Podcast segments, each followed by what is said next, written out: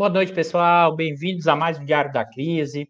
Hoje, dia 21 de maio de 2021, 19 horas e, e 9 minutos. Começamos hoje um pouquinho mais atrasado. Mandar um abraço a todos enquanto a gente está chegando aí. Nesse a gente vai receber aqui a professora Clarice. É, daqui uns 20 minutinhos, a gente vai comentar um, um pouco a semana antes, importante, antes de tirar enormes dúvidas sobre a questão do projeto de lei da privatização da, da Eletrobras e os impactos para os consumidores. Então, vou mandando um abraço aqui, é, o Reginaldo, que está aí na área, chegou, o grande, o grande Leimar, sempre de Campina Grande aí no, com a gente sempre, desde cedo. O pessoal aqui falando, inclusive, vou abrir a cerveja para pensar melhor sobre o diário. É, o Carlos, o Carlos Mesquita, o Águida sempre aqui na área, o Azul. A gente está esperando chegar um pouco para a gente comentar um pouco da semana. Uma semana muito difícil, uma semana muito, muito, muito complicada em que, não por acaso, a gente denominou nosso Diário da Crise 58 o, o andar de cima acelera o botim. É impressionante, é impressionante. É o que a gente está vendo ao longo dessa semana. É evidente que muito do, do foco da, da grande imprensa teve associado a questão da CPI, tá? da Covid. É evidente, alguém pode estar pensando, ah, Eduardo, será que isso é uma visão para mudar o foco, perder o foco, não. Eu acho que, na verdade, tem essa questão da CPI, mas, ao mesmo tempo, está sendo aprovado o encaminhamento um profundo processo de botim. Né? E os nossos setores dominantes continuam operando de forma impressionante no meio da pandemia, durante o governo Bolsonaro. Né? Eu vou listar aqui, depois vou fazer os comentários de cada um dos itens que a gente vai comentar. Primeiro, é o projeto de privatização da Eletrobras, que isso a gente vai deixar para a gente tirar nossas dúvidas e questões, tanto as minhas como as de vocês, com a professora Clarice. A professora Clarice é professora da UFRJ e é também pesquisadora. O Bicalho, você, você botou, rapaz, dizendo que começa às 18 às 10. O Bicalho acabou me colocando aí no link, pessoal, mas vamos lá. É, a professora Clarice é também pesquisadora do grupo de energia do Instituto de Economia da FRJ, tá? E vai tirar nossas dúvidas sobre o que é esse projeto da Eletrobras e quais são seus impactos para os consumidores e o que isso afeta não só para os consumidores, mas, é, os consumidores, vamos dizer assim, é, é, residenciais, mas também como os consumidores é, empresariais e seus efeitos para a própria dinâmica econômica. Então, isso a gente vai tirar bastante dúvida, mas isso foi aprovado e eu queria chamar a atenção um, um relatório, um relatório que foi para a comunicação pública numa noite e no dia seguinte foi colocado em votação. E com projeto de lei, sem nenhuma discussão maior. Aqui eu queria ressaltar isso, pessoal, e a gente vai depois debater isso com a, Clari, com a professora Clarice, né? Que é o seguinte: é muito diferente do que nós estamos vendo hoje no, nesse processo de privatização com o que foi o projeto de privatização dos anos 90. Né?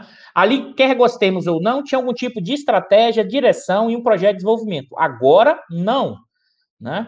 O que nós estamos vendo hoje, hoje, né, a, a, nesse, nessa configuração é um butim, é um saque. Né? Eu queria reforçar esses pontos e, é, e, e isso, a gente tem uma quantidade enorme de eventos que aconteceram essa semana que expressam isso.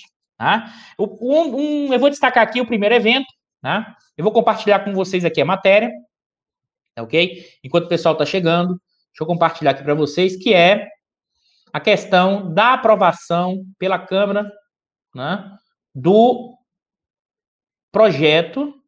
Vamos lá, deixa eu botar aqui para vocês. Vamos lá.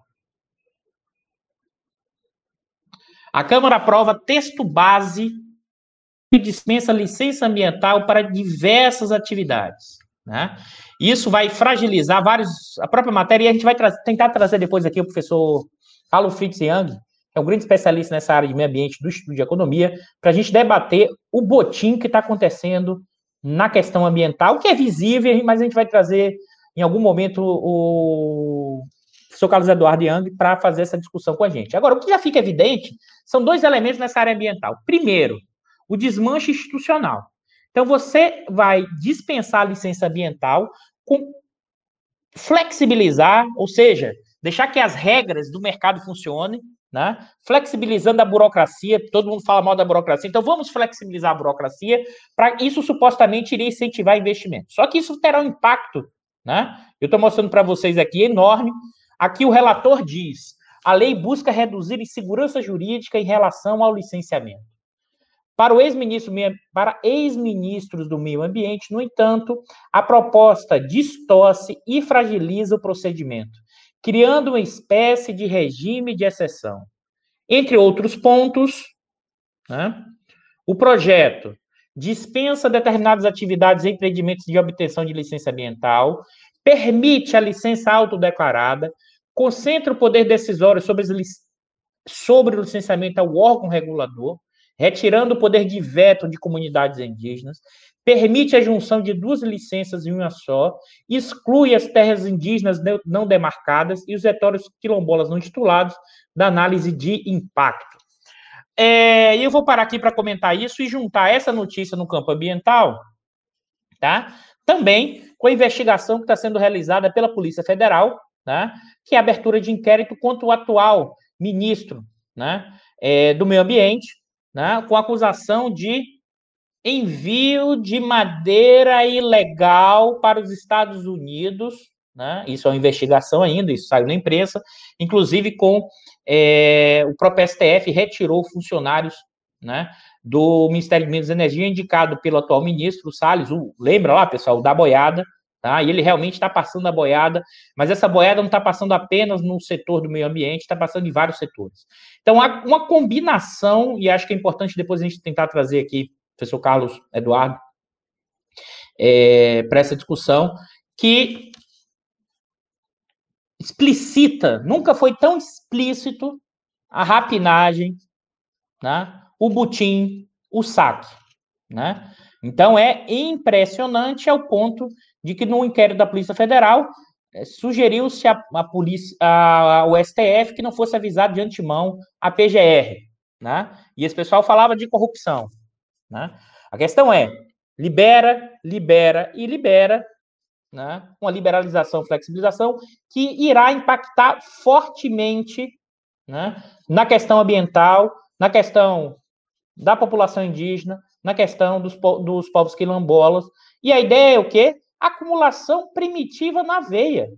Desmata, abre área de exploração, vende madeira ilegal e é uma acumulação primitiva. Só que essa acumulação primitiva não é apenas no meio ambiente e ela é patrocinada, e aqui eu queria deixar isso claro, não apenas pelo ministro. Aí você percebe interesses de madeireiros, de pecuaristas, de grandes pecuaristas, não só de pequenos pecuaristas, essa é uma ilusão. Ou seja, parte da burguesia do agronegócio, especialmente, né? A vinculada à questão em determinados espaços territoriais, sim, está junto com esse governo Bolsonaro e está junto com esse governo e com esse ministro do Meio Ambiente. É preciso deixar isso claro, porque senão aparece só a figura do ministro. Né?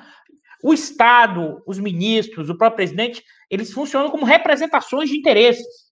Né? E no caso brasileiro, né, essa burguesia agrária regional, na questão da mineração e também da burguesia agrária, sim aprova esse tipo de licenciamento e não por acaso você passou no Congresso. Dá uma olhada lá, pessoal. Se vocês observarem, a bancada da agropecuária, que já representa, que representa cerca de 280 parlamentares, basta olhar em quem eles votaram. Deve ter votado fechadinho. Né? Então não é apenas o Salles. Eu acho que a gente tem que desmistificar o que está acontecendo para novamente não cair na ideia de que todos os problemas vão ser resolvidos com a retirada do Bolsonaro. É um andar de cima acelerando o botim. Vamos agora para outro elemento que eu acho fundamental. Né? É isso mesmo, até acumulação primitiva de um padrão impressionante. Né? É impressionante o que a gente está vendo. No contexto é que acho fundamental porque se a gente pensa em acumulação primitiva, você tem um poder do Estado muito forte, por exemplo, do que é a discussão do cercamento das terras na Inglaterra, ou a colonização né, é, no século XV e XVI como instrumento dos Estados nacionais europeus, com um processo brutal do Estado nesse processo. Observe que aqui tem uma particularidade. A gente vive um processo de acumulação primitiva, sim, mas nesse momento, no contexto de crise institucional. Né? E aqui o, o professor Berkovitch fez uma analogia que é muito boa. é muito diferente do que a acumulação primitiva sob o controle das companhias holandesas, né? Na questão do açúcar no Nordeste, era uma exploração brutal, mas era coordenado. O que nós temos, e ele fez essa analogia que é maravilhosa. O que nós estamos vendo hoje não é uma companhia holandesa no processo colonial do açúcar, né, no Nordeste. O que nós estamos vendo hoje são piratas desembarcando né, e saqueando. É uma acumulação primitiva marcada pelo saque. Isso é o botim. Né? Ou seja, não é apenas uma palavra solta, não. A gente está vendo isso em várias dimensões. Né? Isso na questão ambiental. Agora vamos para a questão. É, é, é, hoje, essa semana foi barra pesada, né, pessoal? Barra pesada. Vamos levar para a questão. Um abraço, Ana. Ana, Ana, Ana Milani, lá de Maceió, uma grande colega minha da época do mestrado na Bahia. Abraço, Ana. É... Qual é o ponto que eu acho fundamental? Mas você vai dizer, Eduardo, isso é só na questão ambiental, isso é só o pessoal do atrasado, isso é só o pessoal do arcaico brasileiro, como se fosse possível separar o que é o arcaico e do que é atrasado desses setores dominantes. Esse setor, o agro, o agro pop brasileiro é a combinação do arcaico e com o moderno. O Chico de Oliveira, no seu texto clássico, né, é, que faz a discussão sobre isso, mostra que, na verdade, o atrasado, ele não impede o desenvolvimento. O atrasado garante que setores dominantes tenham lucros extraordinários, lucros maiores. Isso que a gente está vendo aqui. Né? E não adianta o Gustavo Franco, é, no jornal Valor, dizer assim: olha, o Guedes agora ele está no mesmo dilema do que as elites tiveram no período do nazismo. Não, eles contribuem, eles estão dentro. Ele e todos os outros. E eu vou dar mais exemplos. Né? Isso que a gente está vendo hoje no setor de petróleo e gás. Né? Como assim, Eduardo? O que é que teve? O Tribunal de Contas da União ratificou a venda da Rilan. Para quem não sabe o que é a Rilan, a Rilan é o quê? É a primeira refinaria instalada no Brasil. Ela é situada na Bahia, né? E mais, ela foi vendida por 1,6 bilhão de dólares. Aí você vai dizer, Eduardo, isso é muito ou é pouco? Tá? Isso é muito ou é pouco? Né? A gente do INEP, que eu também sou pesquisador do INEP FUP, né? fizemos um cálculo do valuation. O que é, valuation? O valor justo da refinaria. Mas não só a gente. A XP, junto com o BTG, tá? fizeram um estudo, estudos próximos, e chegamos a um valor de que a refinaria deveria ser vendida em torno de 3 bilhões de dólares. Tá? E por isso causou todo o celeuma. A gente do INEP, inclusive, no primeiro estudo da XP, é, o, valor de venda teria que ser 52% acima. A gente do INEP foi 50% e do BTG acho que 36%. A XP refez o cálculo, né? inventou que agora teria mais risco por causa da, da crise, né? Da, da Covid, seus efeitos no preço do petróleo. Se você olha o preço futuro do petróleo e o preço futuro dos derivados, a partir de agora, já cresceu um patamar muito próximo de antes da crise. Né?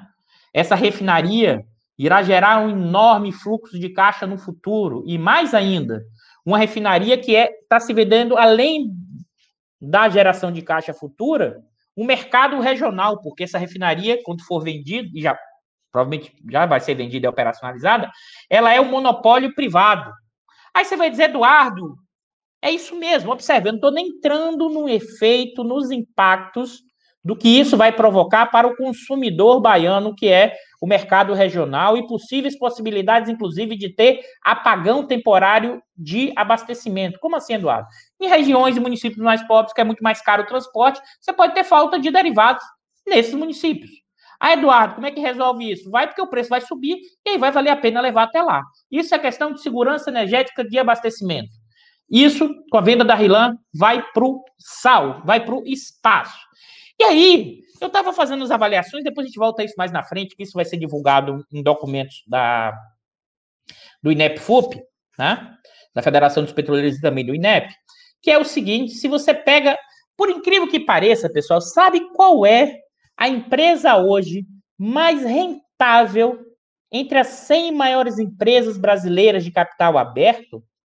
Aí você poderia estar pensando assim, Eduardo, é evidente que é o Itaú, é evidente que é a Vale, né? É evidente que é Magazine Luiza, todos esses empreendimentos privados com capacidade. Eu vou dar um alerta para vocês: é o seguinte, as, as 100 maiores empresas de capital aberto, né, que tá na, estão na CVM, a mais rentável de 2020 foi, surpreendam caros e caras, a NTS. Mas quem não sabe o que é NTS, o que é NTS? É a nova transportadora do Nordeste. Atual proprietário dessa, dessa empresa né, é o, um fundo de investimento vinculado a Brooksfield, um fundo canadense. Né? Mas, mas Eduardo, o que, que você está falando com a NTS? O que, que tem a ver com botim, com saque? Né?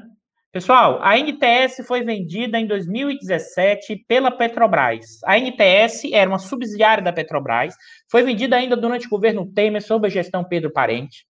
E a NTS, e foi vendida com qual argumento? Não, nós precisamos aumentar a rentabilidade da Petrobras e vamos vender ativos que são pouco rentáveis. Ou menos rentáveis. Tá? E aí você vendeu a NTS. O que é a NTS? Né? A NTS é transportadora de gás. Né? Ela, na verdade, você vendeu a infraestrutura logística da Petrobras na o quê?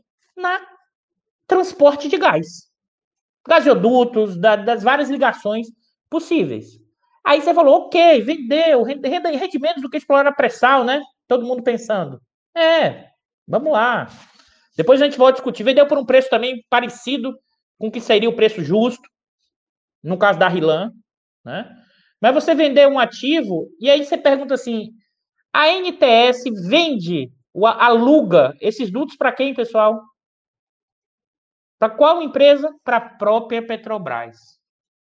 Ou seja, a Petrobras vendeu um ativo, ela aluga esse ativo, e sendo agora esse ativo, é essa empresa é a mais rentável do capitalismo brasileiro. Será que isso é choque de gestão? É evidente que não. Se fosse assim, a Vale, tá? Agora, a, os bancos seriam mais rentáveis, rentáveis, né? do que a NTS. A NTS não. É a mais rentável. Tá? É mais rentável em relação ao ROI, que é o lucro líquido dividido pelo patrimônio líquido. É mais rentável pelo ROI, ROSI. E a margem do EBITDA, ou seja, o valor da geração de caixa em relação à receita de serviços é de 0,83, 84. Isso tudo com dados CVM, né? Economática. O que me impressiona é o saque em curso, e já começou anteriormente. Né? Já começou ainda no governo Temer, isso tem a ver com o golpe. Né? O golpe foi dado para isso. Gera um processo profundo de acumulação primitiva abrir novos espaços de acumulação para o setor empresarial nacional e estrangeiro, nessas duas combinações. Nesse caso, estrangeiro a partir de fundos. Né? A TAG, que é outra empresa que foi vendida em 2019, também tem enorme rentabilidade, foi vendido para um fundo de investimento canadense também, com o argumento que seria pouco rentável. Então, está acontecendo no setor de petróleo e gás. Né? É impressionante. Né? E mais ainda, no meio desse butim, desse saque, é que é importante ressaltar aquilo que a gente já tem destacado há muito tempo. A crise institucional ainda em curso é funcional. É funcional para esse saque. Porque você flexibiliza as regras, você desestrutura e vale a lei do mais forte. E a lei do mais forte significa o quê? Quem tem mais poder, quem tem mais capacidade de atuação, sai comprando né, ativos com preços baixíssimos. Né? Para você ter ideia, isso é impressionante porque isso se tornou funcional. A crise institucional ajuda esse pessoal a fazer o saque. Eu estou reforçando isso porque esse andar de cima, esses mega, essa mega burguesia que a partir disso busca ganhar novos espaços, que sejam novos espaços de acumulação, que sejam novas rendas, como a gente vai discutir com a Clarice, associada à questão da renda hidráulica, rendas de monopólio, e no caso do setor é, energético e a questão da Eletrobras da privatização como elemento fundamental, e esses atores estão atuando de forma impressionante. Tá? Para você ter ideia, do meio você tem um saque de um lado, e por outro lado, que eu vou compartilhar para vocês, o aumento da lucratividade das maiores empresas de capital aberto, né? Dado que saiu, vou passar aqui a matéria, a matéria que saiu no valor, né? Opa, deixa eu colocar aqui. Matéria que saiu no valor, e eu copiei aqui apenas o gráfico, depois a gente vai trazer isso com os dados de sempre que a gente faz aqui. Olha, olha a manchete do gráfico, tá, pessoal? Melhor que encomenda. Balanços mostram força surpreendente meio à pandemia. Surpreendente para quem, cara pálido? A gente está vendo isso aqui há bastante tempo. O que é que foi feito aqui? Aqui são as 200 maiores empresas de capital aberto, tá? E aqui está excluído os números da Petrobras e da Vale. Tá ok? O que é que a gente tem aqui, né? No primeiro trimestre de 2021, né? Por que a exclusão da Petrobras e Vale, pessoal? Porque aqui o efeito é muito grande, porque essas duas empresas são muito grandes e pode distorcer a média geral, tá? Então, a receita líquida, né, foi para 774 bilhões, um crescimento em relação ao ano passado de 24%. Em relação a, 2000, a 2019, um crescimento de 34%. Né? O lucro bruto tem crescido de forma expressiva mesmo no meio da pandemia. A gente ainda continua na pandemia. Tá? Vacinando, diminuindo os efeitos, mas ainda continua no meio da pandemia. Mais ainda, no meio de uma crise social profunda, com taxa de desempregos enorme, com, a, com uma população cada vez indo mais para a condição de pobreza extrema, mais ainda, quase 50% da população, tá? Isso foi um vídeo Interessante lá, o, o Lema fez um vídeo essa semana e colocou com um pesquisador da Universidade Federal é, Rural do Rio, se não falha a memória, que vai mostrar exatamente o risco alimentar em curso. Mais de 50% da população com risco de probabilidade não sabe se vai ter o que comer com uma semana ou duas semanas para frente. E esses capitalistas, esse, essa, essa, grande burguesia, lucrando, lucrando 27 bilhões. Né? E aqui eu queria chamar a atenção, você vai dizer, Eduardo, esse lucro veio da onde? Eu já receitei isso. Calma que nesse a gente coloca a Clarice para discutir, tá, pessoal? É, qual é o ponto que eu acho que é preciso chamar atenção? Né? Eduardo, os custos de produção, os custos de produtos vendidos, serviços subiram, né? Subiram. Mas você vai dizer assim, subiram menos do que a receita. E você olha assim, mas espera aí, Eduardo, o que é formado esse custo de produtos ou serviços vendidos? É formado pelo quê? Pela matéria-prima direta, tá? E é formado pelo quê? Custo né, trabalhista direto, ou seja, trabalho associado à produção direta e insumos. O que, que eu queria chamar a atenção aqui? Os insumos subiram de preço e mais ainda, uma boa parte desses insumos são importados. Né? E se você olha o IGPM, deu quase 30%, que é um indicador de inflação que é afetado pela questão cambial. Então, é o seguinte: se o GPM deu 30% e só subiu 21% os custos de produtos e serviços vendidos, como é que foi possível isso? Essas empresas compraram mais barato do exterior? É evidente que não. Deixa eu tirar aqui e deixa eu voltar para vocês. É evidente que não. Onde foi feito o ajuste? Nos custos vinculados diretamente a pessoal no processo produtivo. Força de trabalho direto no processo produtivo, feito ajuste em cima do quê? Da força de trabalho. Né? E o ajuste da força de trabalho garantiu sim o aumento da lucratividade. Mas não só. Se vocês olharem a quantidade hoje, como diria o velho Marx, em crise, a gente está vivendo um processo brutal de concentração e centralização de capital. No setor do varejo, no setor de serviços médicos e também no setor é, desse tipo de atendimento, né? no grande varejo. Né? A gente está falando do grande varejo aí, Magazine Luiza, Via Varejo, é, lojas americanas, né? com, com, comprando tudo que você possa imaginar de pequena e média na área do e-commerce. Para quem não sabe, acho que já falei isso, vou repetir aqui, por exemplo, estante virtual. Já é da Magazine Luiza desde o ano passado. Né? E mais ainda, quando não estão engolindo a pequena e média empresa, elas estão agora vendendo serviço para a pequena e média empresa. Qual é? Venha se instalar no meu site, eu faço a logística e você paga a comissão pela venda. É um processo impressionante que junta concentração e centralização de capital, principalmente nos setores comerciais de serviço, né? Ajuste em cima do custo da força de trabalho, então ajuste em cima de quem? Da força de trabalho e da pequena e média empresa. Impressionante isso aqui. Com PIB que caiu 4% no ano passado e que esse, esse trimestre provavelmente vai dar vai ser positivo, tá? Vai dar um crescimento, tá?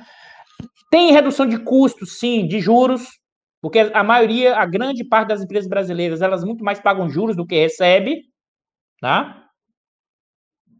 São esses elementos importantíssimos para a gente entender o que está acontecendo, e isso implica, inclusive, numa uma reconfiguração do bloco no poder do capitalismo brasileiro com mudanças de posição relativa.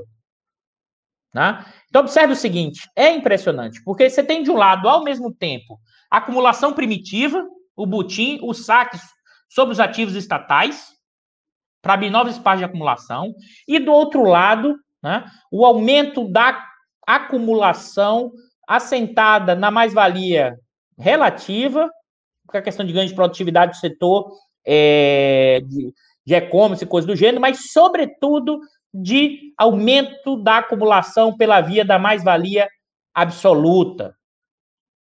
Aí entendi, Eduardo, me explica essa história de mais-valia absoluta. Isso é coisa de barbudo, né? Isso é coisa de comunista. O que, é que isso tem a ver com hoje? Tem a ver com hoje com Uber, pessoal. Pensa comigo o seguinte: o cara aluga um Uber, ele paga o aluguel do Uber, né? Usa bens de capital alugado e coloca o carro para rodar. E paga uma taxa para o quê? Para a empresa, né? Ou seja, ele supostamente é um pequeno empresário, mas na verdade ele é um empregado que, mais ainda, observe, que ou usa o capital dele ou aluga para grande empresa, né? E além disso, tem que trabalhar jornadas de 12, 13, 14, 15 horas para conseguir um salário mínimo, algum tipo de renda, e acha que está melhor do que antes, porque ele não faz a conta do quê? Do salário por hora que ele recebe. Então, isso amplia o grau de exploração da mais-valia absoluta impressionante, que é o processo de uberização da força do trabalho.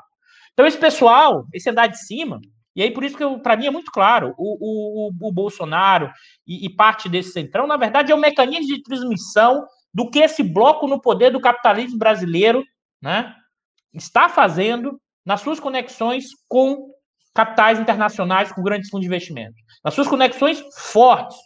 Né? Mas não é só o capital estrangeiro, é também esse fundo de investimento, mas é também quem? Né? Uma parte enorme desses andar de cima que acelera o botim no meio da pandemia e acelera a exploração da força de trabalho brasileiro e ainda desloca a pequena burguesia, deslocando pequenas e médias empresas, né? Ou seja, eu vou repetir isso aqui: o Bolsonaro não é a causa dessa crise. O Bolsonaro é infecção oportunista que se apropriou de um corpo doente. E que corpo doente é esse? Esse andar de cima, como diz o Chico de Oliveira, lá no texto de 2012, se utiliza do jeitão para mudar as regras, mais ainda, no caso, que ele não chegou a ver isso, mais ainda, não é só mudar a regra, implode as instituições para aumentar o saque. E agora fica meio assim, alguns, ah, não, mas será que não vai ter problema?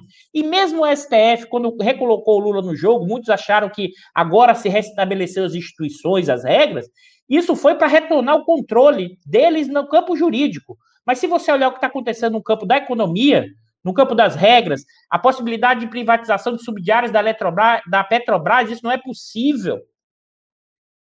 E eles dizem que pode. O que está sendo feito no regramento da questão legal e dos processos em curso na privatização da Eletrobras, que a gente vai discutir a partir de agora, e para isso eu vou trazer a professora é, Clarice, para a gente discutir. O Bicalho vai colocar aqui a professora Clarice, que aí é, vai nos iluminar sobre o que está acontecendo. E, e, enquanto ela está chegando aqui, né, é, o que eu acho importante, a professora Clarice chegou. Professora Clarice, boa noite. Eu vou chamar de Clarice, a gente.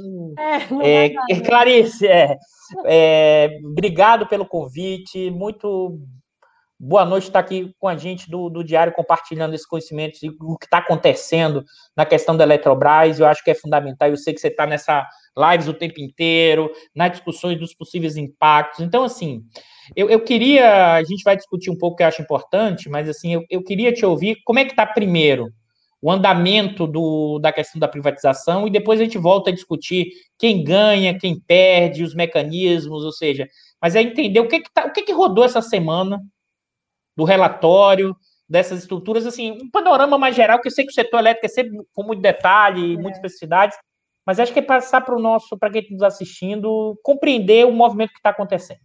Tá certo. Bom, em primeiro lugar, boa noite também. Boa noite a todo mundo que está nos ouvindo. O prazer é todo meu.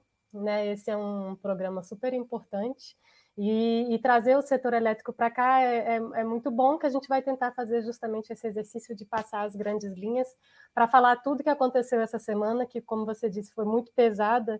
É, teria que ser um programa só para isso, porque eles vão atropelando tudo, né? A gente podia fazer um sobre a mudança dos ritos, dois sobre o desrespeito às pré-condições para se colocar uma medida em urgência, né, que foi isso que foi feito. E terceiro, aí passar horas discutindo o teor do relatório né, do, do senador que encaminhou esse pedido, né, que, que, que é, estimula né, que seja feito esse processo de capitalização, que eles alguns não querem chamar de privatização, mas a gente vai explicar por que, que é sim.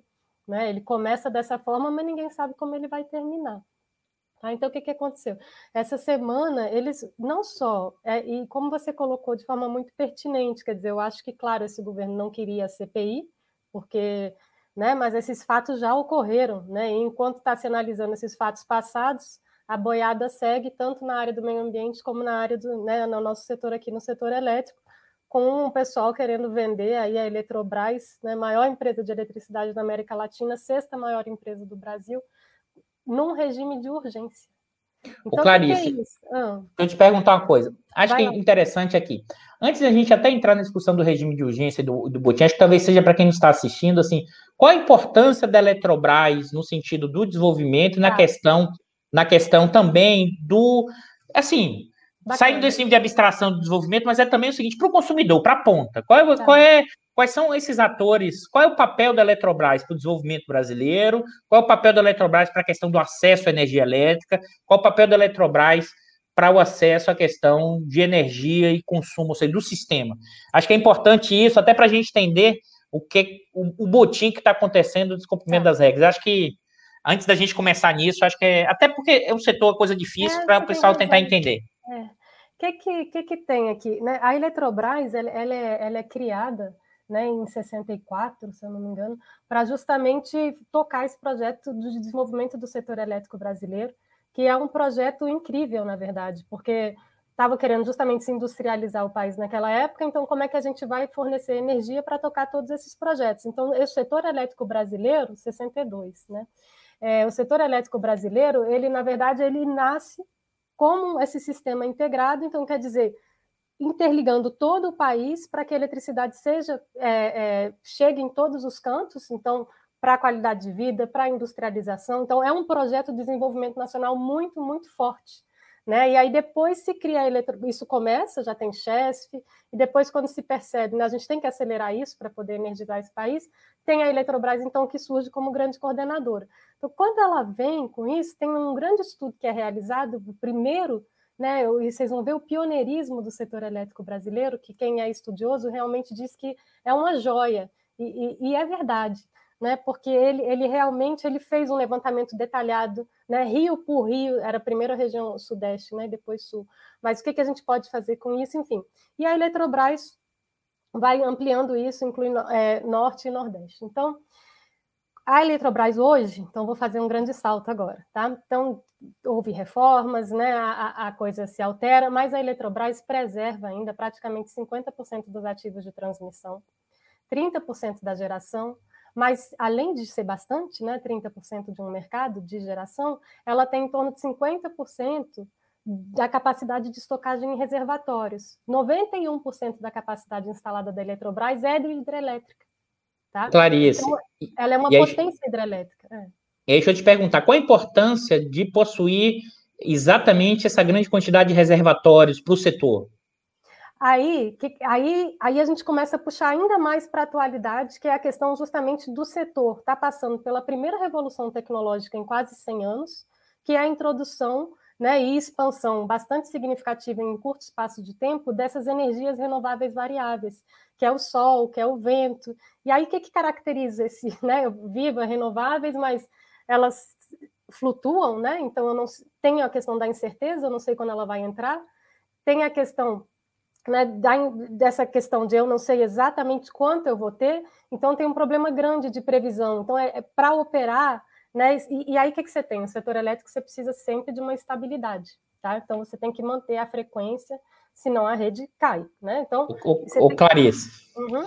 Então, eu te perguntar uma coisa, só fazer um comentário, talvez para quem não é da área, é como se fosse assim, vê se eu estou falando besteira. É como se fosse o seguinte: olha, o vento, energia solar, ela não fica o tempo inteiro, para. Isso.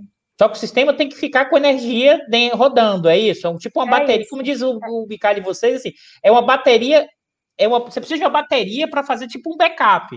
É. Então é esse o papel dos reservatórios para manter esse processo? É. é. um pouco isso? É isso. E aí, na verdade, ele quer dizer, ele é o grande o quê? regularizador de toda essa variabilidade, intermitência e incerteza. Você tem características diferentes aqui que te, só te traz risco e grande dificuldade de lidar com isso, né?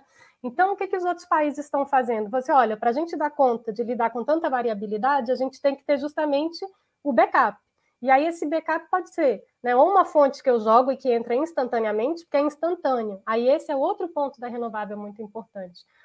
A geração tradicional, ela se conecta na rede com um gerador síncrono, então ele gera uma, um, um, gera uma inércia. Então, na hora que para uma termoelétrica por alguma razão, ele ainda está, ele vai entregar ainda para a rede um pouquinho de eletricidade que estava ali. Quando é sol e quando é vento, não. É ela se conecta de forma diferente, não é com o gerador síncrono que vai estar conectado na rede. Então ela para instantaneamente. E aí, aí pronto, era, é esse que é o desafio tecnológico, é falar como é que a gente faz essa sustentação né, na velocidade que a gente precisa. Então, muita tecnologia, todo o estudo das baterias é para isso, né? Tecnologias despacháveis, né? É, as termoelétricas começam a deixar de ser mais eficientes para terem motor para poder entrar mais rápido, ligar e desligar. Então, vai mudando tudo que é tecnologia para poder justamente dar conta dessa inserção das, das, renováveis variáveis. E aí, quando você vê, porque aí você precisa basicamente de três funções: o negócio instantâneo, a, o acompanhamento da variabilidade, por exemplo, fiquei duas, três horas durante o dia, a gente sabe se vai ter uma, né, um, vai mudar um pouco o tempo, que a gente fala, isso é o acompanhamento da carga. E o terceiro é o meu planejamento, que aí depende, é, essa estação do ano não tem muito sol, ou essa estação do ano não tem muito vento. Então, você tem, tipo, três tipos de, de resposta que você vai precisar para dar conta dessas fontes. E, e, aí, a única tecnologia do mundo que te dá isso é o reservatório. Então, esse é o ah, ponto. E é isso que eu ia te perguntar. Por é. exemplo, com essa mudança tecnológica, que ainda tem avançado, mas provavelmente não tem avançado tanto, em que sentido eu estou querendo dizer? Em termos de redução de custos, qual, qual é o impacto disso em termos. Porque aí eu estou olhando o custo para a produção e o rebatimento disso para o preço Sim. final da energia, para os consumidores é, empresariais ou, ou, residenciais. E aí, por isso que eu estou te perguntando o seguinte: é, esse reservatório ajuda a reduzir custo, é isso? No processo é. de geração? É, é, porque é o seguinte: se você não tiver esse reservatório, o que, que você tem? Nos sistemas que têm maior participação de renováveis, se você não tem uma tecnologia, uma fonte né, barata que para poder te ajudar, que é justamente o reservatório, na verdade, e, e, você tem que ter uma rede mais segura também. Você tem que ter algumas, é, a gente fala de redundâncias. É, é, é então, o, a geração vai ficando muito mais barata realmente dessas novas tecnologias, mas as adaptações que você vai tendo que fazer para o sistema vão encarecendo. Então, de forma sistêmica, olhando para o sistema elétrico, os sistemas não estão entregando uma eletricidade mais barata. A geração fica mais barata, tá? Hum. Mas isso, mais ou menos. Clarice, deixa eu te. Do, é, eu vou, desculpa, eu vou te interromper, né? Porque Fica são dúvidas minhas e provavelmente são dúvidas do pessoal que está assistindo que não é da área. Uhum, então, é como se fosse o seguinte: olha, o backup, vamos lá. Então, parou de ventar, tem que jogar no sistema energia. Isso. Se não for reservatório, que aí é a questão da energia e utilizando, por exemplo, eu posso ligar uma térmica, vamos dizer assim, que é muito Pode. mais cara, é isso?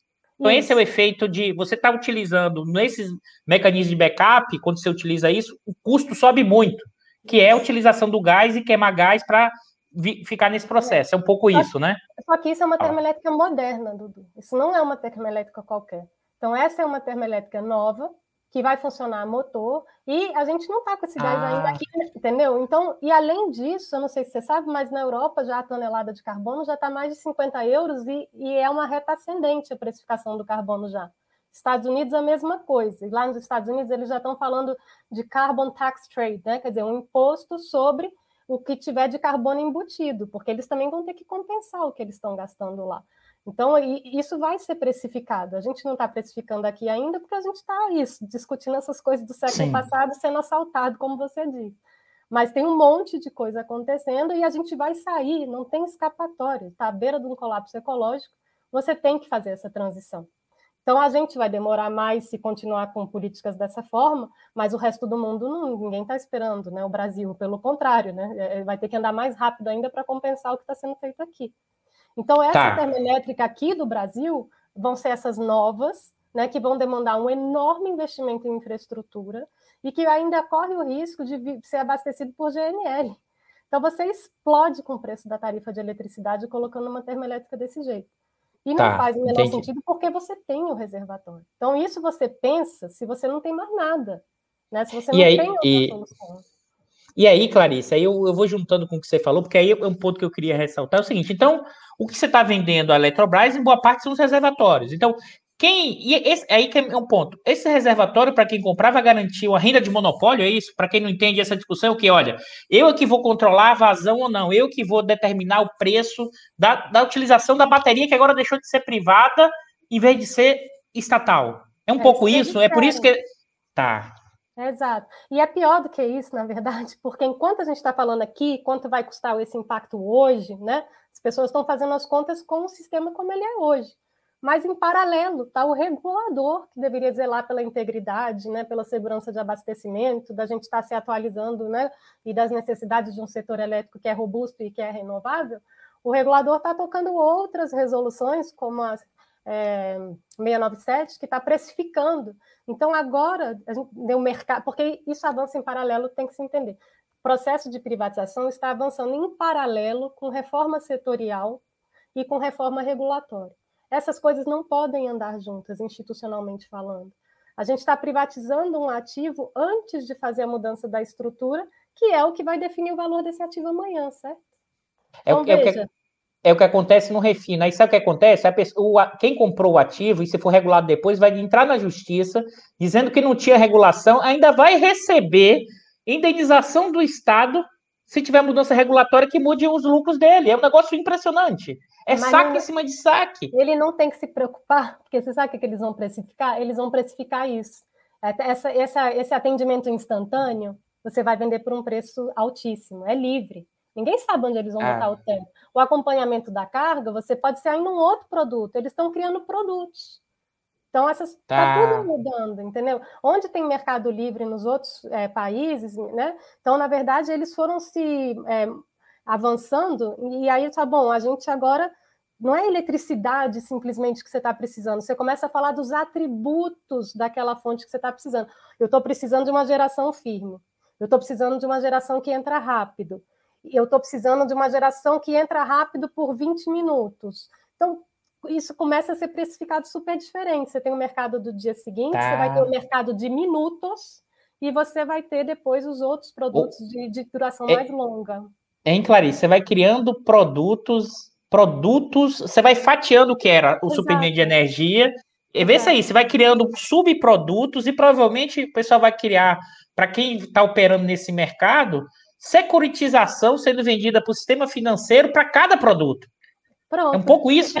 É esse o projeto, é a financiarização chegando no setor elétrico. É exatamente isso. Sendo que o setor elétrico ele precisa de um equilíbrio físico muito fino para ficar de pé. E ele perpassa todas as atividades da nossa vida. Né?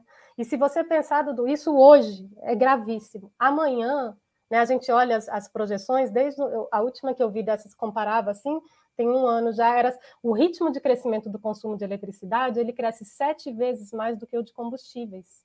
Então, assim, o coração ah. da energia, amanhã, 2030, a gente está falando, é eletricidade, não é mais petróleo. Claro que esses ativos são preciosíssimos, né, valem muito dinheiro e tudo isso, mas pode ter uma, até uma interdição se a coisa se agrava muito e você vai ficar com esses custos né, aí na mão, né? Stranded costs, custar tudo que você quiser. Então, muito, inclusive, desses programas né, de retomada da economia, de transição energética dos outros países, é até já com, gran... com grandes compensações, inclusive para o pessoal de óleo e gás, que é para já ajudar. Né? Ó, não, eu estou vendo que você não vai conseguir amortizar o seu ativo, eu, é dinheiro aberto, tá? É, que vai justamente para esse setor para tentar amaciar essa transição aí, porque senão realmente tá. é um impacto é muito grande. Entendeu? É uma economia política muito barra pesada, é. de, de, grandes players mundiais, quem vai é. conseguir garantir os seus ativos. É. E eu vou pegar o gancho aqui, Clarice, na Ana Saldan, que mandou a pergunta, que eu, eu já estava pensando mas eu vou pegar esse gancho, porque, dado essa desregulamentação que você falou, eu sei que o Bicard sempre fala, por isso que eu me lembrei, o pessoal do Texas, os Estados Unidos, tentou fazer isso nos anos 90. E o que, que aconteceu? Conta pra gente o que, que aconteceu. Como, o que a gente está tentando fazer aqui agora foi feito nos Estados Unidos. E qual é o efeito de, dessa é, mercantilização, nossa, financiarização lá? É, se a nossa imprensa fizesse um melhor serviço e se preocupasse com a nação, ela teria dado uma repercussão maior para o que aconteceu no Texas, porque o Texas é exatamente né, o contra-exemplo é, Quer dizer, o Texas é para onde a gente está indo, né? Então a gente olha, bom, se a gente for nesse caminho, né, o que, que vai dar? O que, que deu no Texas, né? Deu muita morte, deu explosão tarifária, né? E, e enfim, um apagão gigantesco. Então, por que, que é isso? Texas tem mercado livre, que é o que o pessoal está querendo aqui, e é um sistema praticamente isolado. Por que, que ele é um sistema isolado e por que, que essa dinâmica corre um risco muito forte de acontecer aqui? O sistema nacional ele é todo integrado. Então tem a questão do. O Clarice, uhum. desculpa te interromper, que o Ricardo chamou a atenção que o Texas é, é hoje e é. o que foi a Califórnia em 2001. Acho que é importante fazer essas duas conexões. É, o, o que é o movimento do Texas hoje, e em parte também o que, é que foi lá em 2001, na questão da Califórnia, no, nos apagões, também já lá atrás, em 2001. É. Eu, eu, vou seguir nesse do Texas agora, porque ele é muito ilustrativo e depois a gente vai lá. Aí, o, o que, que aconteceu? O Texas ele tem essa configuração que chama a atenção da gente, porque assim, o que é interessante do setor elétrico brasileiro é que a gente tem os reservatórios, e esses reservatórios, grandes caixas d'água, né, colocadas em alguns lugares do país, eles estão interligados por linhas de transmissão. Então, esse jogo do equilíbrio todo que a gente estava falando, ele se dá não é só porque você tem reservatório, é porque você tem o um reservatório e você tem a linha de transmissão que leva aquela eletricidade para onde for necessário. E a gente tem quatro climas, então tem muita variação. Então, num lugar vai chover, esse reservatório vai estar tá bom, no outro não vai estar, tá, mas não importa, né? Você pode, gente, o Roberto fala, né? O Roberto Araújo do Ilumina, que você pela linha de transmissão você leva duas usinas né, de Tumbiara, né, de uma região para outra. Né? Lá não tem a usina, mas você vai ter eletricidade como se você tivesse, porque você tem um reservatório num outro lugar e a linha de transmissão né, fez essa eletricidade chegar lá. O Texas, o que, que ele quer? Ele, na verdade, ele quis ficar um sistema isolado. Não tem linha de transmissão que ligue o Texas a outras regiões. Agora é um estado riquíssimo em recursos energéticos. Tem muito vento, tem petróleo, a besta, né? Tem gás e tal. E aí, quando ele, ele, ele resta isolado, então, na verdade, ele está só sendo atendido pelo mercado dele. Então, na comercialização de eletricidade lá no Texas, né? Então, não teve de onde buscar. O que, que aconteceu? A onda de frio foi tão intensa que não foi nem a rede, foi antes da rede o negócio já começou a falhar. Gasoduto congelou, teve as infraestruturas de base mesmo, o pessoal não conseguiu nem gerar essa eletricidade para entregar, tá? Então, você oferta demanda, o pessoal que, que tem contratos, porque vai mudar tudo, nossa conta de luz muda. Você vai contratar a tua eletricidade, ah, eu quero um preço fixo, é, isso vai ser muito mais caro. Eu quero um preço que acompanhe a geração. Então, você vai ter um preço menor, mas você vai ter um risco muito maior. Então, a capacidade de pagamento das pessoas está dada, todo mundo olhava aquilo ali, bom, é, eu acho que eu vou ficar com essa tarifa mais barato, né? Tudo muito caro, né? Esse, esse neoliberalismo em todo lugar, enfim. Então, isso foi avançando dessa forma. Então, as pessoas ficaram muito expostas ao risco. E aí, na hora, de repente, começou a falhar. Então, quem tinha ainda eletricidade para vender foi vendendo, e de repente, a, o, o, os geradores eles avisaram o regulador: olha, o sistema vai cair. Então, o regulador falou: sobe esse preço agora. O próprio regulador mandou disparar o preço para o preço teto, que é 9 mil dólares. Quem sai de 70, 80 para 9 mil, eu estou falando. Tá? E aí, não, mas não foi suficiente, porque não era uma simples redução de demanda. As pessoas estavam, inclusive, sem poder reduzir a demanda, porque estavam a menos, sei lá, menos 20, menos 30, aquecimento elétrico. Se você não liga o aquecimento, você morre. Então, eu estou falando de uma coisa impossível para o Brasil? Estou, mas uma onda de calor de 50 graus no Rio, isso pode se perpetuar por vários dias. Ar-condicionado consome às vezes mais que aquecimento. Então, isso não é longe da nossa realidade, não é uma abstração de mudança climática, isso está chegando. E a gente tem que entender isso. Né? Então, foi isso. Então, eles não tinham conexão com mais ninguém, então não podia, porque tinham outras regiões perto que não foram afetados por essa onda de frio. Então, se tivesse uma linha de transmissão vindo de outro lugar, teria entregado a eletricidade e ela teria atendido essas pessoas. Então, essa integração teria feito com que não houvesse o colapso e impedido a explosão de preço. Né? Então, o que, que faz o sistema isolado fisicamente e financeiramente? É o que você vai ver no Texas. E aí, o que, que a gente vai fazer se a gente não tiver a garantia de que esse sistema de transmissão vai estar todo integrado aqui no Brasil. Esse pessoal vai querer fazer monopólios regionais e vai fazer o preço certo. A gente sabe o que, vai acontecer. Né? Então, esse preço dentro de cada sub-região aí que eles vão. De... Porque a gente já tem gargalos de transmissão hoje. Né? E, e, isso favorece determinados agentes em determinadas regiões. Então, o sistema brasileiro ele nasceu para ser olhado na sua integralidade. Né? Ele precisa dessa coordenação. Então, é pela nossa geografia, além né, de todas essas aberrações assim que a gente está falando das renováveis, mas da nossa geografia é isso.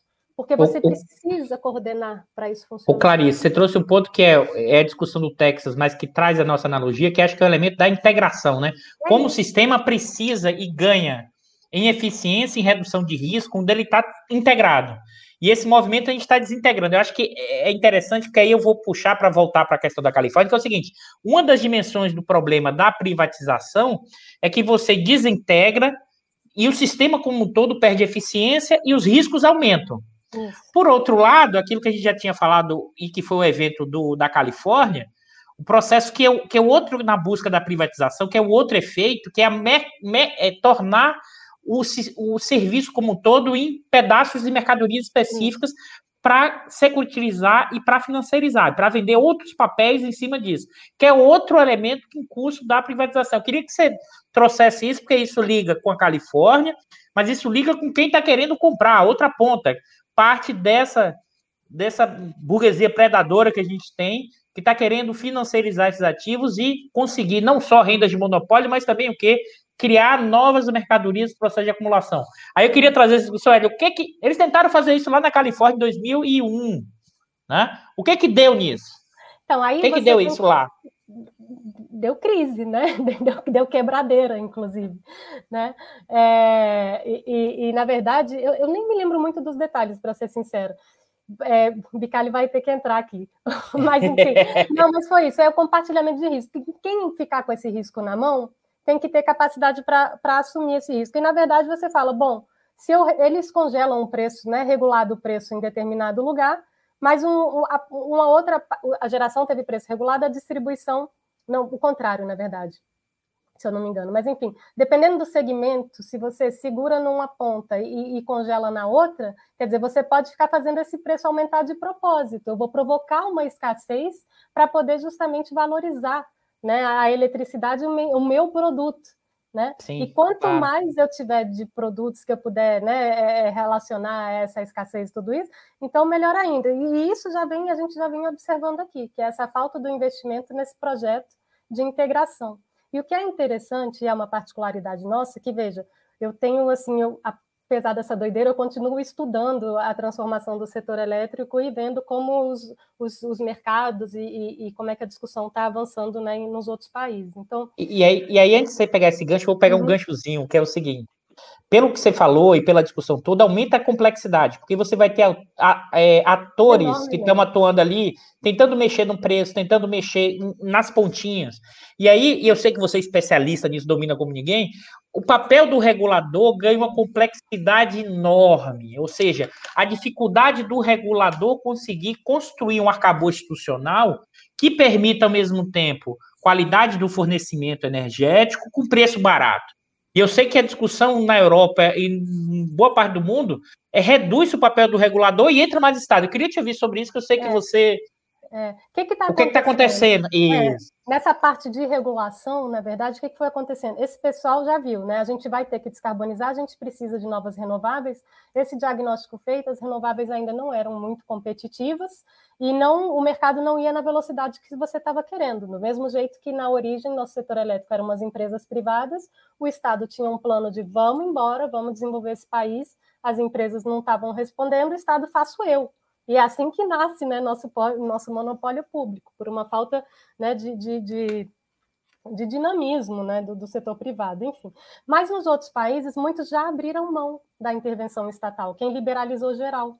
Né? Então, o que, que eles fazem justamente? Você começa a ver, e aí, para mim, isso já é um outro sinal de crise de democracia, é o regulador com um poder enorme porque existe, foi criado o agente, né, o ente regulatório, e aí, para você fazer essas coisas andarem, a política pública vai dizendo para o regulador, que devia ser mais neutro, né, mas bota uma cota aí para renovável. Né? A Califórnia agora tem cota para renovável, cota, é, obrigação de eficiência, agora vai ter, tem cota de estocagem, eles estão com cota de bateria, é uma fortuna. A conta da Califórnia está uma loucura, na verdade. Né?